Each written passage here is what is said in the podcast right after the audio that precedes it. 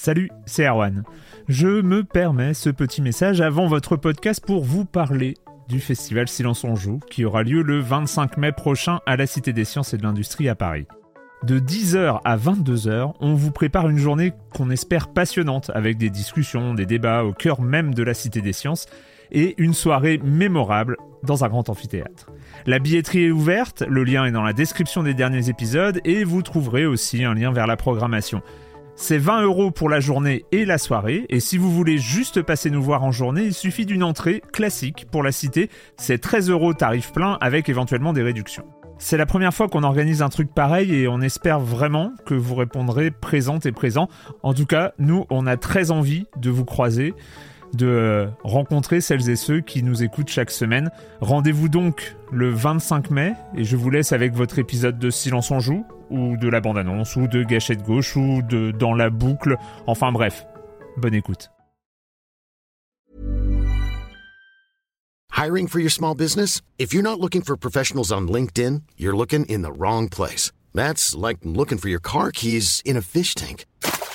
LinkedIn helps you hire professionals you can't find anywhere else, even those who aren't actively searching for a new job but might be open to the perfect role. In a given month, over 70% of LinkedIn users don't even visit other leading job sites. So start looking in the right place. With LinkedIn, you can hire professionals like a professional. Post your free job on linkedin.com slash people today. Silence en joue, Erwan Cario, bonjour.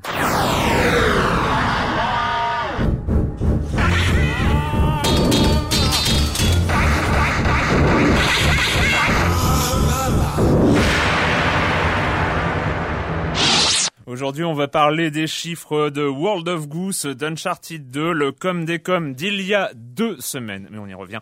Euh, Mario et Luigi au centre de Bowser Machinarium, c'était demandé dans les commentaires et nous en parlons cette semaine. Monsieur Fall de TrickTrack.net pour la chronique jeux de société, la minute culturelle, Uncharted 2 parce que quand même on peut pas trop passer à côté.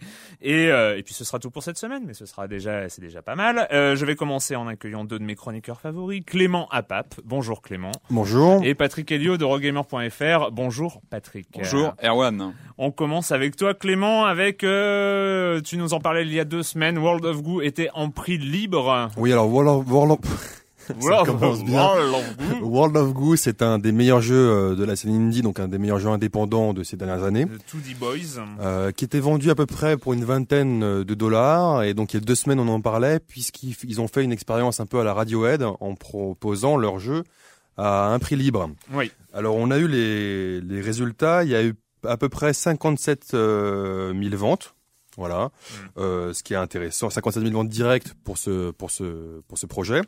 Euh, et alors effectivement, il y en a beaucoup, il y en a à peu près 17 euh, 000 qui ont juste payé un centime de dollar, qui était le prix minimum. Voilà, ce qui en même temps est logique. Euh, il y en a pas mal, il y en a 16 000 qui ont payé entre 1 et 2 dollars. Donc voilà, bon, au global, ça fait quand même à peu près 68% des gens qui ont payé moins de 2 dollars, donc moins de 10% mhm. du prix du jeu. Mais euh, c'est quand même pas un échec, puisqu'il y en a quand même à peu près 7000 qui ont payé 5 dollars.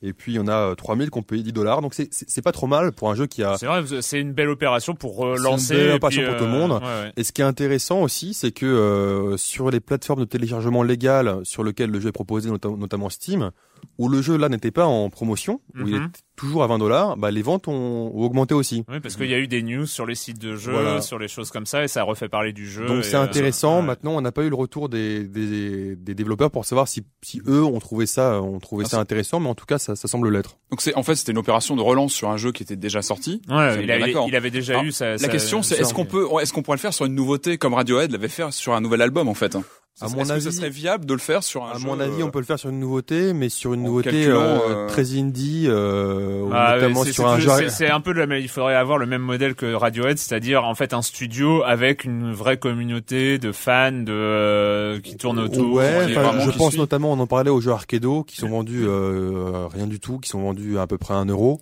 Oui. Ça pourrait être intéressant de, de faire ça là-dessus parce que là-dessus on pourrait effectivement des gens qui paieraient plus que le prix euh, que le prix euh, normalement proposé quoi. Ouais, c'est vrai que ça pourrait être ça pourrait être éventuellement et puis si euh, nos, nos amis d'Arkedo sortent par exemple leur jeu en téléchargement PC, ce qui serait pas choquant Du tout, en, soi, ils pourraient faire ça un système à prix libre. Puis c'est vrai qu'en en termes de com aussi c'est assez intéressant parce que ça fait énormément de gens qui testent un jeu et tout D-Boys, je pense que là ils, ils doivent pas être loin de sortir leur deuxième titre aussi. Finalement, c'est assez intéressant d'avoir de fidéliser de plus en plus de Tout à joueurs. fait. Tout à fait. Patrick, euh, on en parlera en fin d'émission, mais on a déjà, Eh oui. on a déjà parce que c'est sorti il y a deux semaines. euh, Je crois, à peu près maintenant, oui. Donc, on a déjà 2, les, les chiffres, quelques chiffres. le jeu, 2. le jeu qui, qui fait parler de lui en ce moment, c'est vraiment le. On en reparlera comme tu dis euh, tout à l'heure. Euh, moi, j'ai lu des chiffres dans la presse sur des, des volumes de vente. On parle de plus de 100 000 exemplaires du jeu déjà vendus en France.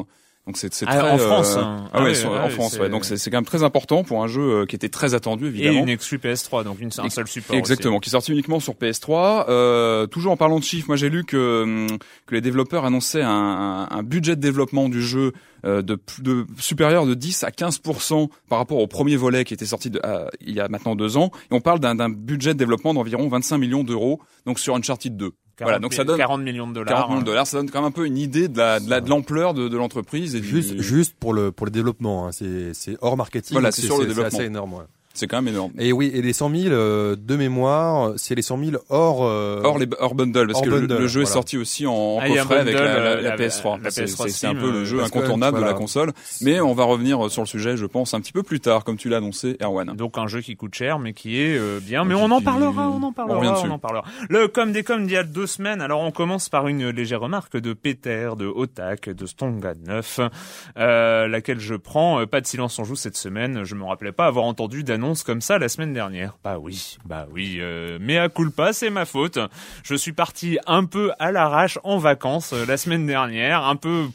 Je sais pas, je vous avais prévenu ou pas Bah non, on est Euh, bah venu le mercredi dernier. Ah ouais, vous êtes venu. ouais, euh, non, c'est c'est c'est c'est triste. euh, voilà, euh, c'est. Donc euh, mes excuses, euh, c'est vrai que voilà, j'avais un peu besoin de vacances et donc je suis parti un peu comme pop à l'arraché au dernier moment comme ça. Euh, J'en ai bien profité, euh, même si vous posez pas la question, c'était vachement bien. Voilà. Euh, Red 5. Alors il y a eu beaucoup beaucoup de discussions euh, donc en, en deux semaines, notamment beaucoup de discussions sur les suites, sur les euh, blockbusters, sur euh, euh, cette espèce de d'opposition entre blockbuster d'un côté, jeu indépendant de l'autre, etc. Donc euh, il y a des très longues discussions. Je vous conseille quand même d'aller sur les forums, notamment une longue intervention de Red 5. Euh, mais Red 5 par ailleurs est revenu euh, pour parler. Alors ça j'aime j'aime bien. C'était des citations à propos de, à propos de l'adaptation cinématographique de Prince of Persia et euh, notamment un certain Jerry Bruckheimer, euh, petit réalisateur indépendant américain, euh, qui euh, producteur du film, qui a déclaré ce n'est pas très différent de Pirates des Caraïbes. Le jeu vidéo est une sorte de guide, mais nous savons bien qu'ils ne sont pas réputés pour la qualité de leurs intrigues. Qui a dit ça? Jerry Bruckheimer. Ah ouais, ah quand même. Un, un grand joueur probablement. Ah ouais, bien. En même temps, d'une part, il a pas forcément hyper tort parce que c'est vrai que la les- majorité des la, titres, majorité des jeux vidéo n'ont pas une intrigue monumentale. En même temps, Oui, bon, entendre enfin, ça dans la bouche Là, de il s'adapte, quand- il l'adapte quand même à un jeu vidéo. euh. Ouais, et puis entendre ça dans la bouche de Jerry Bruckheimer, qui est pas forcément le, le, le, le roi de de l'intrigue euh, cinématographique complexe. Et il y a une certaine Penny Rose, euh, qui est la costumière, qui a aussi déclaré « Nous avons tenté d'être au plus près de la réalité tout en ne perdant pas de vue que notre principale audience sera, aura 15 ans et qu'elle ne connaît rien au sixième siècle persan et qu'elle s'en soucie comme sa première chemise. » C'est un côté euh, perception des fans de jeux vidéo Ouais. euh, qui est un, un petit peu... Bon, voilà, Ouais. ils, ils y connaissent rien. Euh, Qu'est-ce qu'on avait d'autre? Ah oui, alors il y a, y a un commentaire que j'ai beaucoup aimé, qui était euh, le commentaire de Foubini. Alors forcément, il dit du bien de l'émission, donc j'ai beaucoup aimé. On est un peu, on aime bien le- la l'autocongratulation, tout ça, et euh, qui explique, et ça m'a fait un peu rire. euh, Comme je l'ai dit, cette émission est sans doute la plus mature, la plus intéressante qui existe sur Internet. Eh, voilà. Tu peux, le- j'ai pas entendu. Tu peux le. le- le- En fait, cette émission donne envie. J'ai déjà acheté Dirt 2 et le professeur Layton n'est pas loin, sans parler de Street of Fury, Jump et Shadow Complex que j'aurais sans doute acheté si je n'avais pas eu de Red Ring of Death sur ma Xbox. Alors que je n'écoute le po- podcast que depuis un mois, va falloir penser à être moins persuasif. Voilà, on fait trop acheter de jeux. Et Et tout puis ça. on, on est aussi surtout content si on évite aux gens d'acheter de la merde aussi. au- au Voilà, c'est- plutôt pas mal. Euh, juste, je vous conseille, hein, euh, c'est le com des com euh, est un peu plus longue d'habitude, mais je vous conseille d'aller voir. Il y a des, grands, des discussions très intéressantes en fait sur, euh, sur la semaine dernière.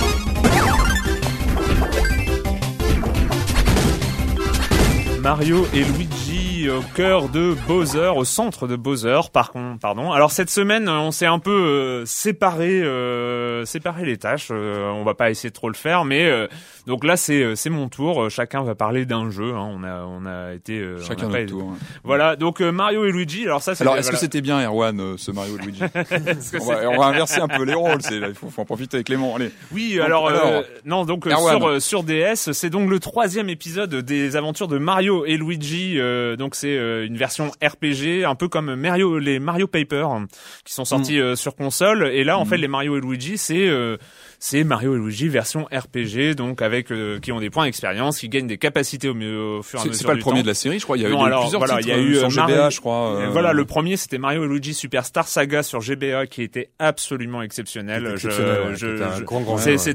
c'était ouais. Vraiment une découverte. euh, Ouais. Ce côté un peu d'un mélange entre Zelda, Paper c'est- Mario. Et c'était euh, c'était une prise de risque de la part de Nintendo. C'est euh, développé par Nintendo en interne Non, c'est Alpha, Alpha quelque chose, je ne sais plus. D'accord. c'est, euh, euh, c'est c'est une production de Nintendo en tout cas, euh, comme les Mario hein, de toute façon.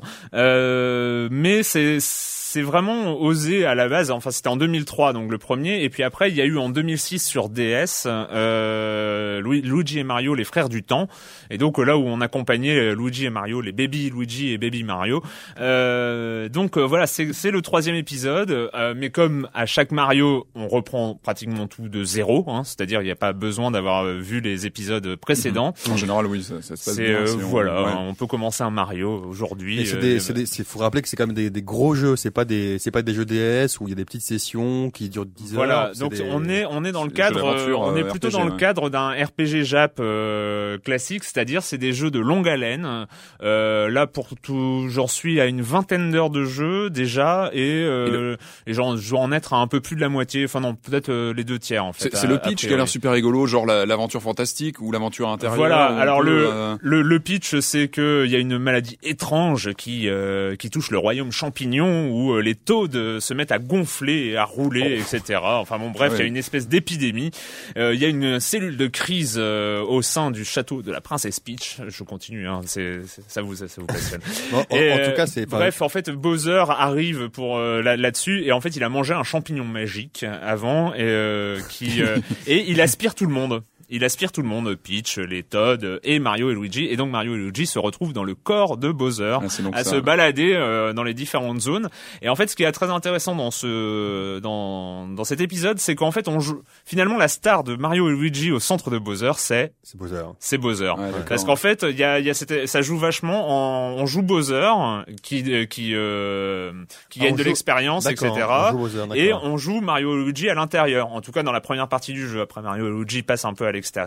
Mais euh, c'est euh, et en fait, Bowser, c'est vraiment la star. C'est vraiment la star de ce de cet épisode. C'est celui qui est le plus marrant à jouer euh, parce que c'est des gros coups de poing, c'est les crashs et les flammes, c'est etc. dans les combats, etc. Et puis c'est aussi le plus drôle parce qu'il a une conversation Bowser, contrairement à Mario et Luigi qui sont quand même un Ouais, petit ouais. peu c'est bah, un petit peu limité au niveau conversation et donc c'est il est plus drôle à jouer et- etc et c'est vraiment euh, et en plus ça permet aussi d'alterner. C'est des phases de gameplay complètement Ouais, différentes. varié, ouais, et euh, donc en fait les moi les 20 heures de jeu je les ai pas du tout senti passer. C'était euh, c'est un vrai plaisir. Et en alors évidemment c'est une intrigue à la Mario il y a des rebondissements c'est jamais euh, les intrigues très très très très très complexes Et donc pour toi, pour toi, c'est clairement un jeu de fin d'année euh, qu'on conseille à tout le monde sur DS. ou- Ouais, ouais, ouais, ouais. c'est euh, c'est vraiment une très, enfin c'est pas une bonne surprise parce qu'on savait les Mario Luigi, la série en tout cas est vraiment est vraiment très intéressante. Et euh, mais c'est c'est vraiment un jeu un jeu majeur je trouve parce que en tout cas sur DS c'est très agréable, c'est euh, à tous les points de vue au niveau de la musique, bon qui est la musique classique euh, de, de Mario Luigi, au niveau des combats, au niveau de l'aventure, au niveau du scénario, euh, en tout cas c'est un vrai plaisir. C'est juste un petit point, c'est que c'est pas bien dur. C'est vraiment au niveau du défi, euh, on c'est pas bien dur. On a, euh, les, combats sont jamais très très très difficiles, même s'ils ils sont vraiment rigolos à jouer parce qu'il y a beaucoup de timing. C'est pas juste du combat jeu de rôle classique. Voilà pour Mario et Luigi au centre de Bowser sur DS, une quarantaine d'euros, je crois.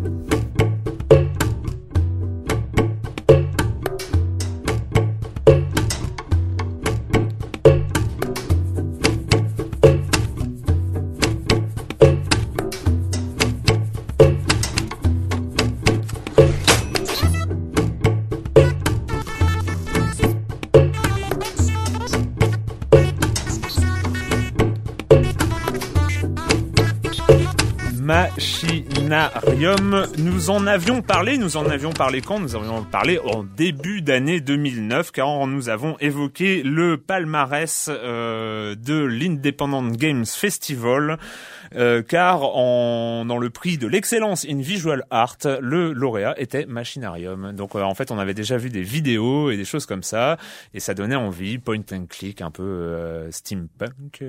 un poil steampunk, ouais. Alors Clément, c'est ah. c'est ton tour. Ouais, c'est mon tour. Alors moi, ça m'a fait extrêmement plaisir de, de tester ce jeu-là, puisque comme vous et comme beaucoup de nos auditeurs, j'aime beaucoup les jeux indés de, de qualité. Alors c'est un jeu qui coûte euh, à peu près 17 euros sur Steam. Alors il se trouve pour l'instant euh, qu'online. Euh, mm. C'est un jeu sur PC.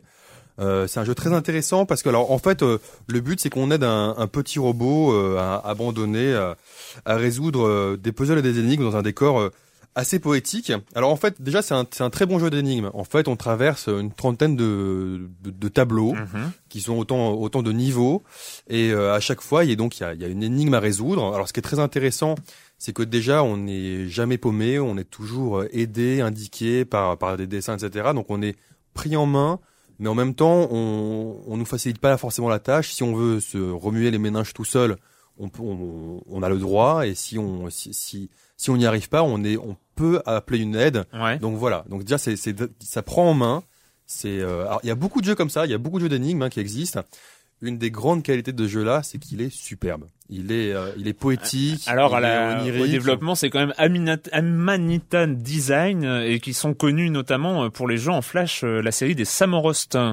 Et euh, c'est, ils ont été vraiment réputés là-dessus. C'est, c'est, c'est pas vraiment des jeux d'aventure point and click, mais c'est des jeux où tu, on doit déclencher des suites d'événements, etc. Ouais, ça, ça. Et, et ils sont vraiment magnifiques. Les, les, Samorost 1 et Samorost 2, en tout cas, je conseille à, à, tous les auditeurs qui auraient pas joué. C'est, ça se trouve sur le web gratuitement. Et, et ça permet de découvrir l'univers graphique qui rappelle, euh, voilà, Machinarium est vraiment dans cette lignée-là et euh, c'est vraiment beau quoi. Ouais, non, c'est superbe. Donc il y a à la fois les animations, les animations du robot, le parti pris esthétique, euh, la musique. Alors c'est très simple, hein, c'est juste, c'est juste un jeu d'observation. On doit regarder dans le décor quels sont les éléments qu'on peut utiliser, qu'on peut mettre dans son inventaire, qu'on peut éventuellement combiner. Donc c'est le concept est vraiment simple et ça plaira vraiment aux adultes comme comme aux enfants. C'est c'est un jeu c'est un jeu un peu transgénérationnel. C'est un jeu superbe, vraiment, on y revient tout le temps. On a envie d'avancer, ne serait-ce que pour découvrir les, les, les, nouveaux paysages, parce qu'on on le répète, c'est un jeu magnifique qui a, qui a Est-ce que est-ce que c'est est-ce que c'est aussi statique qu'un Myst ou est-ce que c'est quand même plus euh, c'est c'est c'est dynamique quand même C'est un poil plus dynamique sans être non plus euh, totalement animé de partout en fait. C'est du dessin mais il peut y avoir différentes euh, couches de dessin en fait il y a quelque chose qui va bouger voilà. C'est du dessin extrêmement bien fait et les animations du robot on le répète hein, sont extrêmement bien pensées, drôles, rigolotes. C'est vraiment une bouffée d'air frais et alors on, on ici on n'a pas pour habitude d'encenser des jeux indés parce qu'ils sont indés mais quand ils sont bons, il faut le dire. Celui-là, il est vraiment, euh, il est vraiment excellent. Et je le répète, il plaira autant aux enfants qu'aux adultes. C'est vraiment euh, une très très très très bonne surprise. Euh, c'est c'est court, c'est long, c'est. Bah, bah, en fait, c'est comme tous les point and click, je suppose. Alors, c'est 30 niveaux, ça peut paraître un peu court. Ouais. C'est vrai que ça peut paraître un peu court. L'avantage, c'est qu'on est, ils ont réussi à résoudre un, un, problème des point and click qui sont soit en bloc et on sait plus quoi faire, mm soit après on va sur internet trouver la solution et ça nous gâche tout. Là justement, même si parfois les énigmes sont un peu tordues, mais bon, c'est assez rare. Je le répète, on peut trouver tout seul où, où il y a une aide, une aide intégrée qui est extrêmement bien faite sans être intrusive. Donc vraiment, c'est bon, voilà, pour moi, pour moi, c'est un sans faute et c'est clairement un, mes coups de cœur de l'année. Donc euh, Machinarium, on le trouve seulement sur Steam?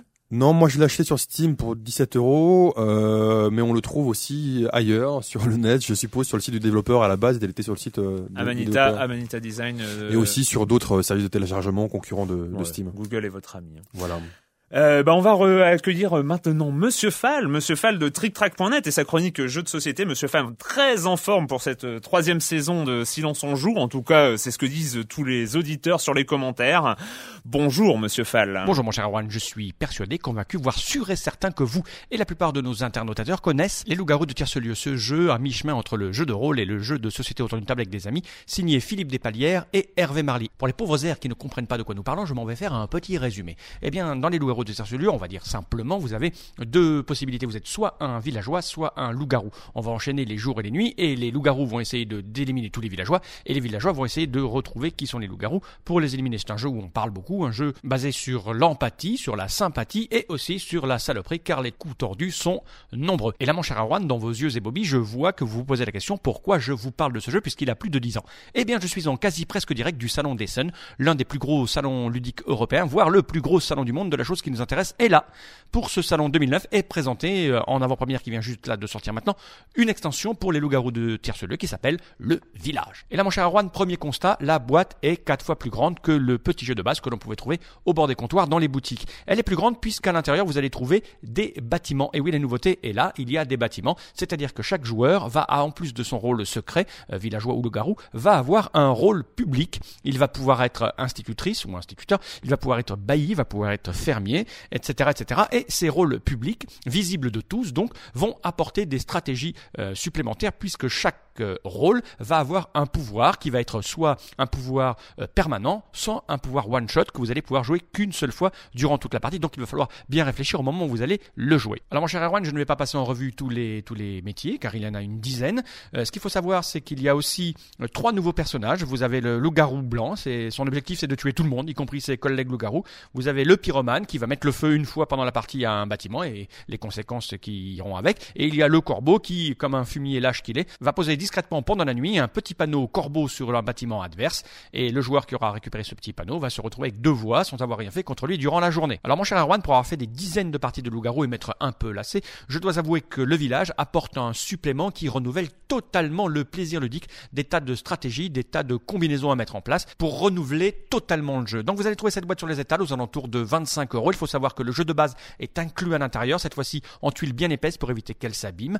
Donc je vous rappelle Le Village, une extension pour les loups-garous de Tertiolieu, signé Hervé Marly et Philippe Despalières aux éditions lui-même. Un jeu pour 8 à 29 joueurs à partir de 10 ans pour des durées de 30 à 45 minutes. Voilà mon cher Erwan, à la semaine prochaine. À la semaine prochaine, Monsieur Fall, Le Village, donc une extension de, des loups-garous. Alors je sais pas si vous avez déjà joué aux loups-garous, c'est assez fascinant, faut être beaucoup Hein, euh, en dessous d'une dizaine, c'est même pas la peine. Euh, bizarre, hein, cette extension du village. Moi, je suis assez dubitatif. J'attends d'avoir les premiers retours euh, de mes connaissances qui jouent.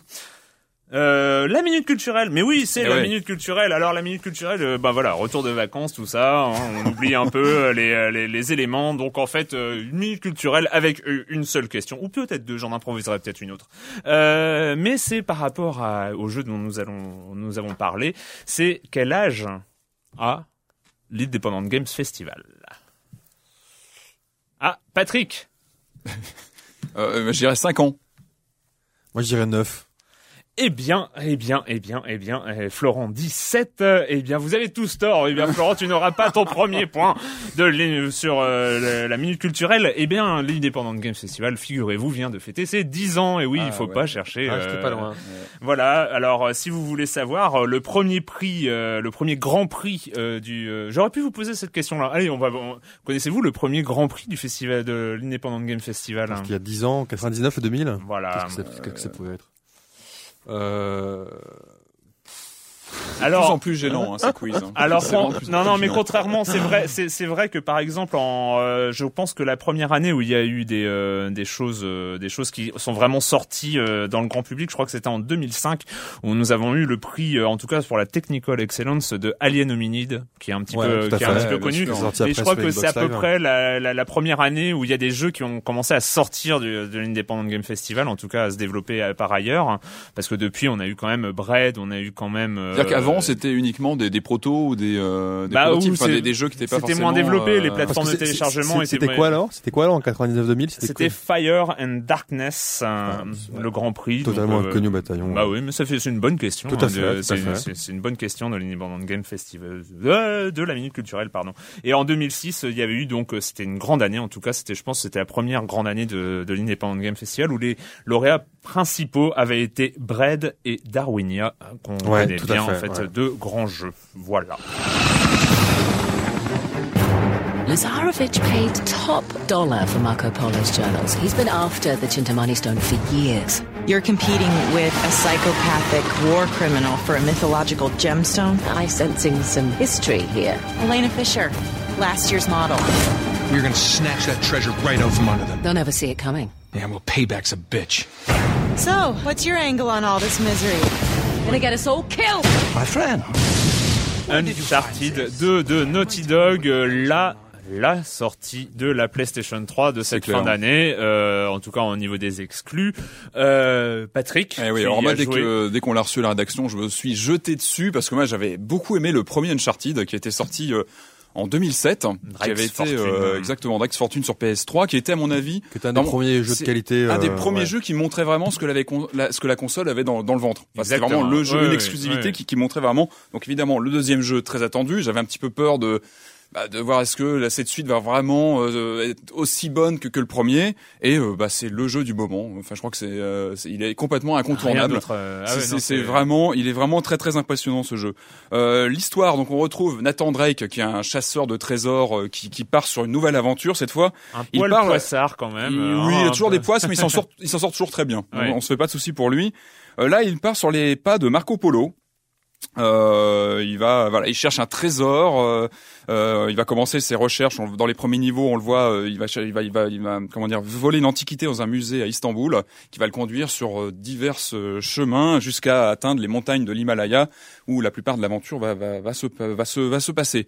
Alors, Uncharted 2, c'est avant tout une claque graphique. Que Ouais. c'est, à mon avis, un des plus beaux jeux aujourd'hui. Euh, Ah, c'est vrai, c'est vrai que quand moi, moi j'ai essayé, euh, j'ai eu un peu de temps pour l'essayer au festival du jeu vidéo. C'est vraiment une c'est- raclée. Ouais, C'est- ouais, c'est va- c'est- Je pense que c'est ce qui se fait techniquement euh, peut-être de mieux en termes de, de gameplay, de réalisation aujourd'hui. Et, sur- c'est surtout sur ces jeux, euh, en HD, très jolis et tout Mm, mm, ça, c'est euh, c'est coloré. vraiment voilà, c'est vraiment une coloré une et ça fait raclée. du bien d'avoir du vert, du jaune, du C'est rouge Il y a beaucoup de couleurs du et c'est, bleu, et pas du marron clair, marron foncé, gris bleu, bleu, bleu foncé comme Exactement. dans beaucoup de jeux Donc on- de, de cette trempe. donc on retrouve la formule du, du premier du premier jeu qui était déjà très bon, je trouve à l'époque. Ça mélange Tomb Raider. exactement, c'est de ouais. exploration, euh, plateforme, euh, shooter aussi. C'est un shoot, jeu hein, qui, quand qui- même, qui avait hein, pas mal de beaucoup, séquences de shoot. On retrouve la même euh, la même formule euh, avec plusieurs optimisations. Euh, on a par exemple un système de, de couverture qui est un petit peu mieux géré que sur le premier, c'est un peu à la Gears of War où on peut Mhm. se cacher derrière des éléments pour euh, pour shooter, etc. Euh, on a un petit un petit soupçon d'infiltration qui apparaît aussi dans le jeu avec des séquences comme on, on le voit dès le début euh, à Istanbul, on doit on doit comment dire se débarrasser de quelques gardes. On a aussi, on peut maintenant aussi faire des, des attaques surprises en arrivant de- derrière le dos de, de personnages. jouais pas ça dans le premier? Moins, enfin moi je me rappelle pas l'avoir Oui, autant c'est vrai, fait vrai que, que dans- que dans le sur, premier, le un peu deuxième. de- Et on a aussi différent. Du multijoueur. Ça c'est la grande nouveauté de ce, Ouais. de ce deuxième opus, euh, qui est toujours un ajout supplémentaire en plus. Enfin, ça- pour Pas moi c'est pas le cœur du jeu. intéressant. C'est Enfin, pas moi, le cœur du jeu, on est d'accord. C'est on un bonus. Sur la PlayStation 3, on a pu euh, tester, on a pu euh, faire le bêta test en tout cas du multijoueur de Mhm. Uncharted 2 et j'ai essayé. C'est pas passionnant. hein, C'est pas le cœur du jeu. En ouais. revanche, ce qu'il faut souligner, c'est que graphiquement, euh, le jeu reste égal à lui-même, même en multijoueur. C'est Il n'y a, vrai. pas- il y a pas de privation de texture, ou comme ça peut arriver parfois dans un jeu en multijoueur où on perd euh, pas mal de choses. Là, le multijoueur est aussi quand beau. même que. Et, que euh, hein. et en tout cas, voilà, sur Uncharted 2, c'est toujours un bonus bienvenu. euh, ce, ce Mais est-ce que c'est prenant? Est-ce qu'on a envie d'aller jusqu'au bien bout? sûr, Est-ce mais bien qu'on a- sûr. Est-ce qu'on a envie On de, a, de euh, c'est- connaître le fin mot de l'histoire et comme le premier, une fois qu'on commence une partie, on a envie d'avancer. Parce que ce qui fait la force d'Uncharted, c'est un rythme. C'est le rythme du jeu. ouais, Ça ne s'arrête pas, c'est-à-dire qu'on a un- on a les, les cinématiques pas trop longues qui s'enclenchent superbement bien avec euh, l'histoire et puis l'action non-stop, ça, n'arrête pas. Ça, ça, c'est rare. et On- Je pense que c'est une des clés des, des, des vrais blockbusters. C'est la question le- du rythme. mais exactement. Batman l'avait aussi ce rythme-là. De passer des euh, cinématiques qui sont superbes, qui sont faites avec le moteur du jeu, mais qui sont d'une qualité assez assez monstrueuse, avec des séquences de gameplay, et puis le gameplay qui est qui est très diversifié parce qu'on a du shoot, on a Mais je pense que c'est aussi une des forces de. Naughty Dog, c'est d'avoir commencé par Jack and Dexter, euh, avec d'avoir assimilé Dexter, pas mal de, de et techniques. ils ont assimilé, de- ils ont assimilé la gameplay. plateforme, le rythme, l'énergie, Ouais, ouais. euh, ce qui est- Exactement. la, la, la trilogie, je crois que c'est- une trilogie de Jack and Dexter euh, qui était quand même assez Qui était- qui exceptionnelle. était assez- ouais, assez- assez bien grande foutu. qualité. En revanche, moi, si on devait apporter un bémol sur ce jeu, Ah, il y en a un à ah, apporter les parce que même si le jeu est vraiment très très bon et que je le recommande, euh, moi, ce qui m'a un peu frustré, c'est de, c'est le, le, le, le manque de prise de, de, de risque du jeu, le, le manque de vraie Ouais. innovation, On de- reste, on reste dans on le reste domaine, dans euh, dans un du blockbuster jeu vidéo exactement de dans le Noël. blockbuster qui reste euh, bah, assez euh, assez convenu malgré tout. Ceci C'est dit, c'est peut-être ça le, le, le seul petit regret que je pourrais formuler, c'est pourquoi c'est dommage d'avoir une telle techno, d'avoir un tel euh, une telle puissance de feu et de pas prendre des petits risques sur euh, des séquences de Ouais. gameplay ou des Ouais. choses comme ça. Mais bon, voilà, ça c'était le, le petit euh, le petit détail que je voulais souligner. Mais sinon, le jeu est fabuleux. Et Et, c'est- et c'est Clément. c'est, euh, Et c'est vrai que c'est euh, effectivement, tu t'avais rappelé les chiffres au, au début, donc c'est 40 millions de dollars. Donc c'est normal aussi qu'ils prennent des risques, on va dire, calculés et mesurés. Et apparemment, ça semble être un excellent C'est jeu. normal, mais, mais Clément, mais faut non. pas excuser des choses Non, comme ça. attends, tu peux pas dire. attends, tu peux euh, essayer- à attends. partir du moment où on. Non. Mais c'est quoi on- pas Autrement, on a que du Transformer 2 et du G.I. Joe Bah, au bah, cinéma. mais, c'est- mais la preuve, la preuve si à partir du moment où on dépense des millions de dollars, on la preuve que non, la preuve que non. Uncharted 2, c'est la preuve que non. C'est la preuve qu'on peut faire un blockbuster avec plein de thunes et Mhm. qu'il soit excellent. Donc c'est vraiment, euh, voilà. Après, on va pas leur demander de faire euh, un changement de gameplay à tous les niveaux. Si, si la recette marche, moi je vois pas pourquoi. euh, Enfin, je veux dire, euh, je, je suis le premier à, à rejoindre ton bémol, hein, parce Mhm. que je te fais confiance, bien, bien, bien évidemment. Mais ce que je, ce que, je- ce que je voulais dire, c'était pas ça en fait. ce que je voulais dire, c'est que ça, ça, ça tombait parfaitement bien. Alors évidemment, c'est calculé, mais là, on a eu une, la baisse de prix de la PS3 avec la nouvelle version Mm. plus légère, slim, etc. Là, on a enfin un vrai blockbuster, ce qu'on appelle un, un, un system seller, donc un jeu Killer App. qui, euh, voilà, qui fait vendre des machines. Donc Nos on, excuses aux, Voilà. aux, aux Ouais, on- auditeurs on- anglophobes. on a, on a un, un jeu. must-have aussi. On, peut, on, a, voilà, là. on a, on a, on a un jeu. On a un jeu qui fera vendre des PS3. Ouais. C'est qu'avant, on avait les jeux, les, les, les exclusivités PlayStation 3 faisaient pas forcément vendre des PlayStation 3 puisque il y avait beaucoup de, la plupart étaient présents aussi sur, sur, sur Xbox, euh, la Ah, PlayStation. bah là, on est sur On- un titre, euh, voilà, c'est un titre, euh, voilà, Voilà. fait par un studio. on en avait parlé, la console. PS3 avait perdu énormément de ses exclusivités. Ouais. Et là, on a enfin un jeu Et moi, j'ai vraiment l'impression, en y jouant, bon moment. En y jouant, je me disais, j'avais l'impression de voir un peu l'émergence d'une nouvelle euh, licence, un peu comme Tomb Raider à l'époque, euh, qui était vraiment le, lorsque les premiers Tom- Tomb Raider sont arrivés, on avait vu vraiment Alors, le phénomène arriver. Le problème de Tomb Raider, c'est que au, bout du 3, on savait que la licence était morte. Après, mais, voilà. euh, mais Uncharted, j'ai vraiment cette impression de voir aujourd'hui, voilà, une licence qui, qui est en train de, de, de monter en puissance. Et moi, j'attends beaucoup d'un troisième. Et c'est vrai que l'intérêt aussi, c'est que Uncharted 2, effectivement, c'est euh, le premier système seller avec cette nouvelle PlayStation 3, etc. Et surtout, il n'arrive pas tout seul. C'est que dans les mois qui viennent, il y en a quand même. en, euh, Il y a God of War 3 qui euh, qui est annoncé aussi. Et V-Rain Et, aussi, euh, qui- qu'on euh, qu'on dise, et. V-Rain aussi. La et, PS3, moi, euh, ouais. je, je, j'étais pas euh, GT5 aussi, spécialement GT5 tendre. euh, J'étais pas spécialement tendre avec elle, euh, mais là, effectivement, là, c'est son année. Hein. Ça en tout cas, c'est le euh, jeu qui montre, euh, voilà, que la, machine, on a vraiment dans le ventre. Et si vous, vous voulez faire une belle démo de ce que peut faire la PS3, lancez Uncharted 2. Et je pense que c'est voilà, c'est une belle, euh, Eh ben, belle écoute, démonstration de force de la console. Voilà, bah désolé à notre auditeur qui va être obligé d'acheter une PlayStation 3 et Uncharted S'il est 2. pas kiffé. Hein, nos excuses encore, hein, on n'a pas essayé, on n'a pas réussi. Voilà, c'est fini euh, pour cette semaine avec le jeu vidéo et donc euh, la question rituelle et quand vous ne jouez pas, vous faites quoi les amis? Clément? Ah, je suis allé au cinéma et j'ai vu. On m'a traîné un peu parce que au début, ça, voilà, c'est pas ça qui m'attirait plus. J'avais d'autres films à rattraper, mais je suis allé voir Fish Tank. Alors Mhm. Fish Tank, euh, c'est l'histoire euh, d'une jeune adolescente de 15 ans, euh, rebelle, qui s'appelle euh, Mia, et donc euh, une anglaise. C'est un jeu qui, enfin, je- Eh oui, et quand Aïe vous aïe aïe, pas- euh, interactivité nulle. On s'assoit dans le fauteuil, on regarde. Exactement. Non, c'est assez Le intéressant. C'est, c'est, c'est, ça relate euh, un truc qui est pas forcément proche de moi, là, de euh, une adolescence euh, féminine euh, en Angleterre, voilà.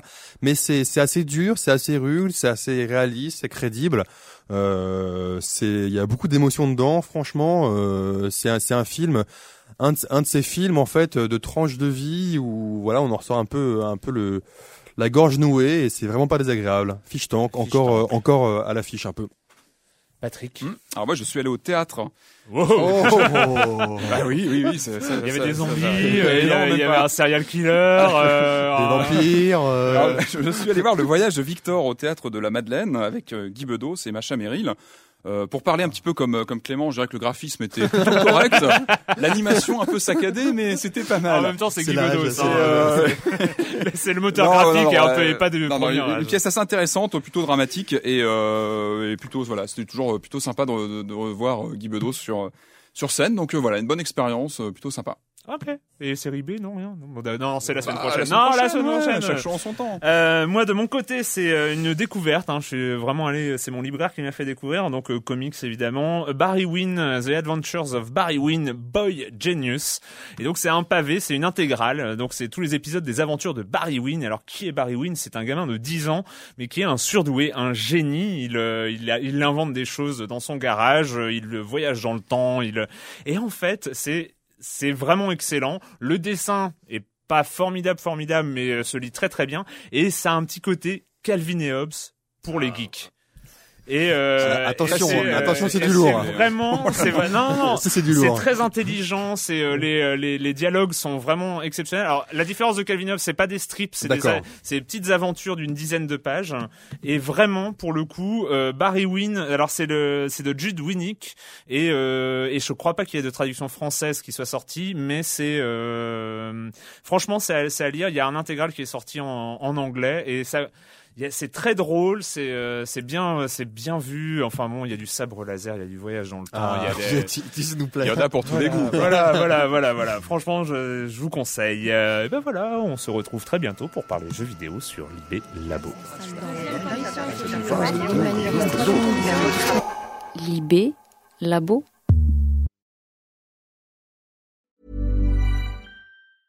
Even when we're on a budget, we still deserve nice things. Quince is a place to scoop up stunning high-end goods for 50 to 80% less than similar brands. They have buttery soft cashmere sweaters starting at $50, luxurious Italian leather bags, and so much more. Plus, Quince only works with factories that use safe, ethical, and responsible manufacturing. Get the high-end goods you'll love without the high price tag with Quince. Go to quince.com slash style for free shipping and 365-day returns.